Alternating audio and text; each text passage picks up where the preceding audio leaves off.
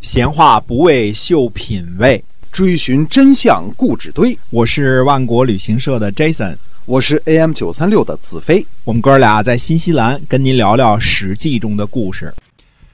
各位亲爱的听友们，大家好，欢迎来到我们《史记》中的故事啊！我们跟您讲的是那个历史年代所发生的那些个事情。我们今天要继续的跟您书接上文。嗯，上回我们说呢，要说一说公元前四百九十九年宋国的一件事儿。要说宋国这件事儿呢，还得回到公元前五百年，往回倒一年。呃，宋国的一个公子叫公子弟啊，他呢，呃，宠幸一个人呢，呃，叫瞿父烈。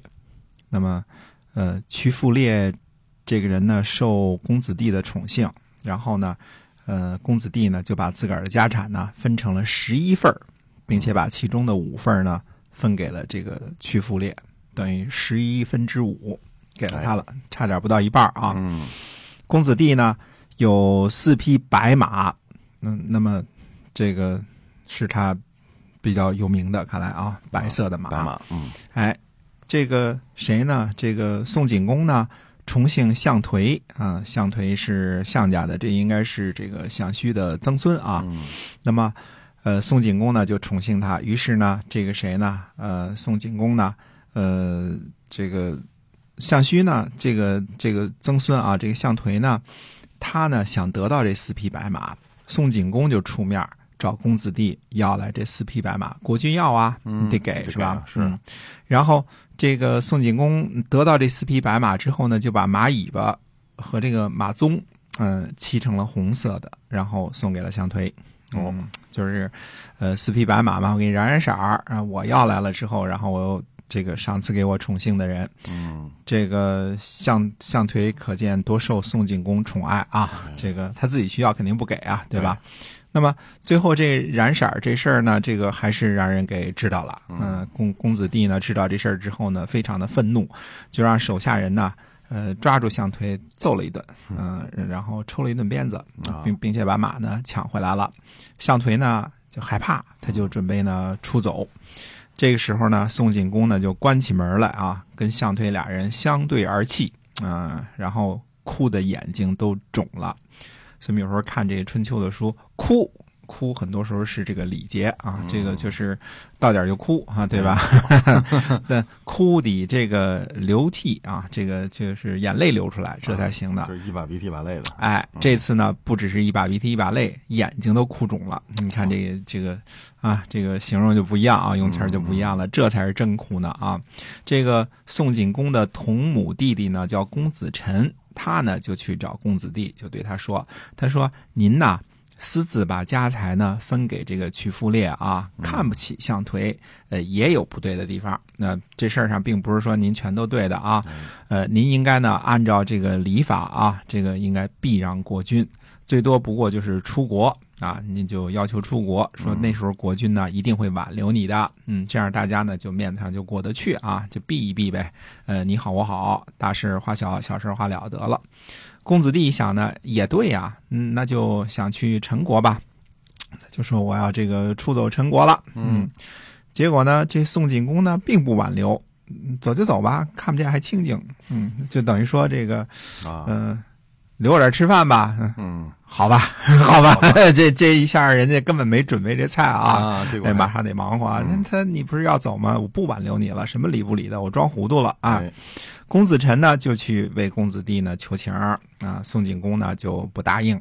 公子臣说呢，他说这就等于是我欺骗了我哥哥呀，对吧？因为他跟公子弟出这馊主意嘛，对吧？对。所以公子臣呢自己啊决定什么呢？说我带着国人出走，看国君跟谁待在一块儿。嗯，他也出走。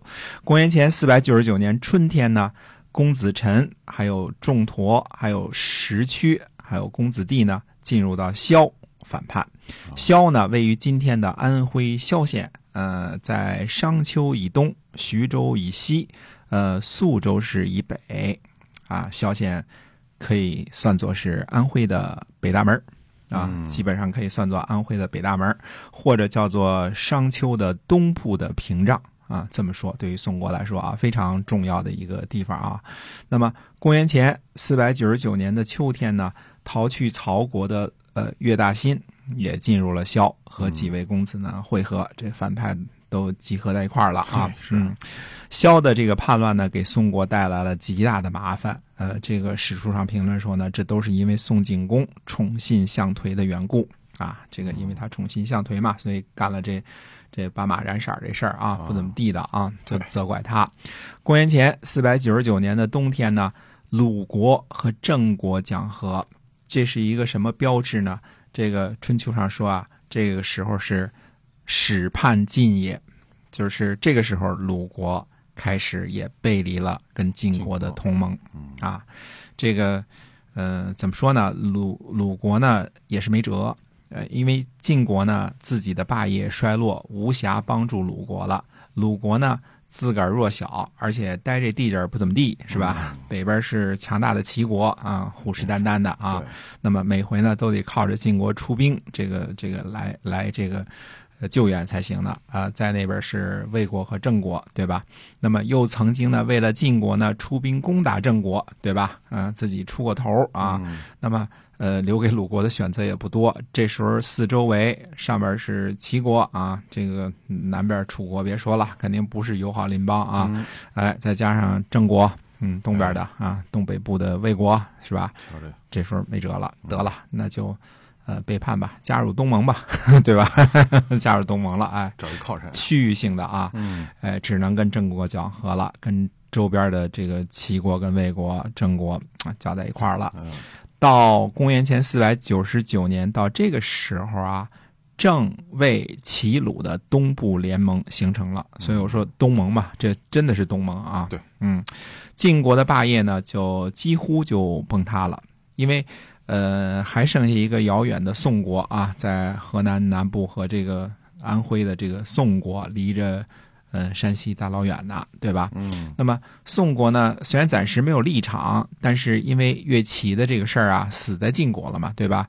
呃，已经和晋国有隔阂了哎啊。这个再说这个这个宋国自己也自顾不暇了嘛，那儿那儿没事儿给马染染颜色呢嘛，对吧？自己也自顾不暇了啊。啊哎，这个呃，我们这个说到这儿呢，这个就是讲完了这段故事之后呢，更正一下啊，上上期说的这个这历史上没有记载这个后羿是否被拆毁了，这个疏忽了啊。呃，这个公元前四百九十八年的时候呢，这个叔孙武叔首先就带兵拆毁了后羿，之后呢，这个。呃，季恒子呢才去率领军队呢拆毁废邑，这是关于回三都的事情。再补充一句啊，嗯因为这个没在《左传》当中记载，但是《春秋》当中是记载的很清楚的啊。这个是后羿先拆毁了，然后才是废邑，最后成邑没有拆毁，这是三都的这个结局啊。那么大家回到这个公元前四百九十九年这一年啊，鲁国和郑国讲和了，齐鲁魏郑的联盟形成了。这个是什么呀？这是鲁国决定会三都的原因，因为。不再把齐国当做主要的防御对象了，先解决内患吧。因为三都经常叛乱嘛，对吧？呃，现在齐国又不来攻打了，它的防御作用呢，呃，已经不像原来那么大了。那就暂时呢，呃，要先拆毁了三个大的都城，省了这些个都城的承载呢，呃，背叛。那、背叛的是这个大臣，但是也成了国家的一个危害了。是嗯，那么晋国呢，呃，等于是呃，现在的话叫做一夜回到解放前啊，嗯，回到了晋文公继位时候那个情形了，是吧？嗯东边四个主要的诸侯叛离啊，陈蔡呢早就跟呃楚国一心了啊，还有隔得大老远的一个宋国，呃半心半意的，呃曹国呢呃很小很弱小啊。那么，呃，就到了这种情形了。公元前四百九十八年的夏天呢，呃，魏国的公孟区率兵呢讨伐曹国。嗯，这不还有一个跟晋国玩的嘛，对吧？嗯攻克了曹国的交易。那交易呢，位于今天的山东菏泽，它是一个呃交通要塞啊，大家都听说过菏泽这地方啊。既然不归盟主大人管了，那就欺负欺负弱小邻居吧，这是首选，对吧？哎魏军回师的时候呢，这个华罗殿后，呃，军队呢还没有离开曹国的疆界，华罗呢不退到队列的后边殿后嘛，你应该退到后边去，对吧？呃，华罗的这个御手啊，就跟他说说您呐负责殿后，却不离开行列，是不是不够勇敢呢？华罗说啊，说谅曹国人呢也不敢追啊，嗯何必留在后边显摆自己呢？觉得自己很勇敢似的，干脆就不出列了。嗯，这是呃这么一档子事儿啊。那么我们说东部的联盟东盟既然已经形成了啊，变成了齐、鲁、魏、郑这四个国家的这个联盟形成了之后，那么通常来说，这个时候呃，霸主大人应该出兵了，讨伐了，对对吧？那么到底这一块会怎么继续演变呢？那么下回跟大家接着说。哎，是的，我们今天啊，这个史记中的故事呢，先暂时跟大家分享到这儿。那么希望您呢，在今后的节目中呢，能够持续的关注我们。好，我们下期再会。再会。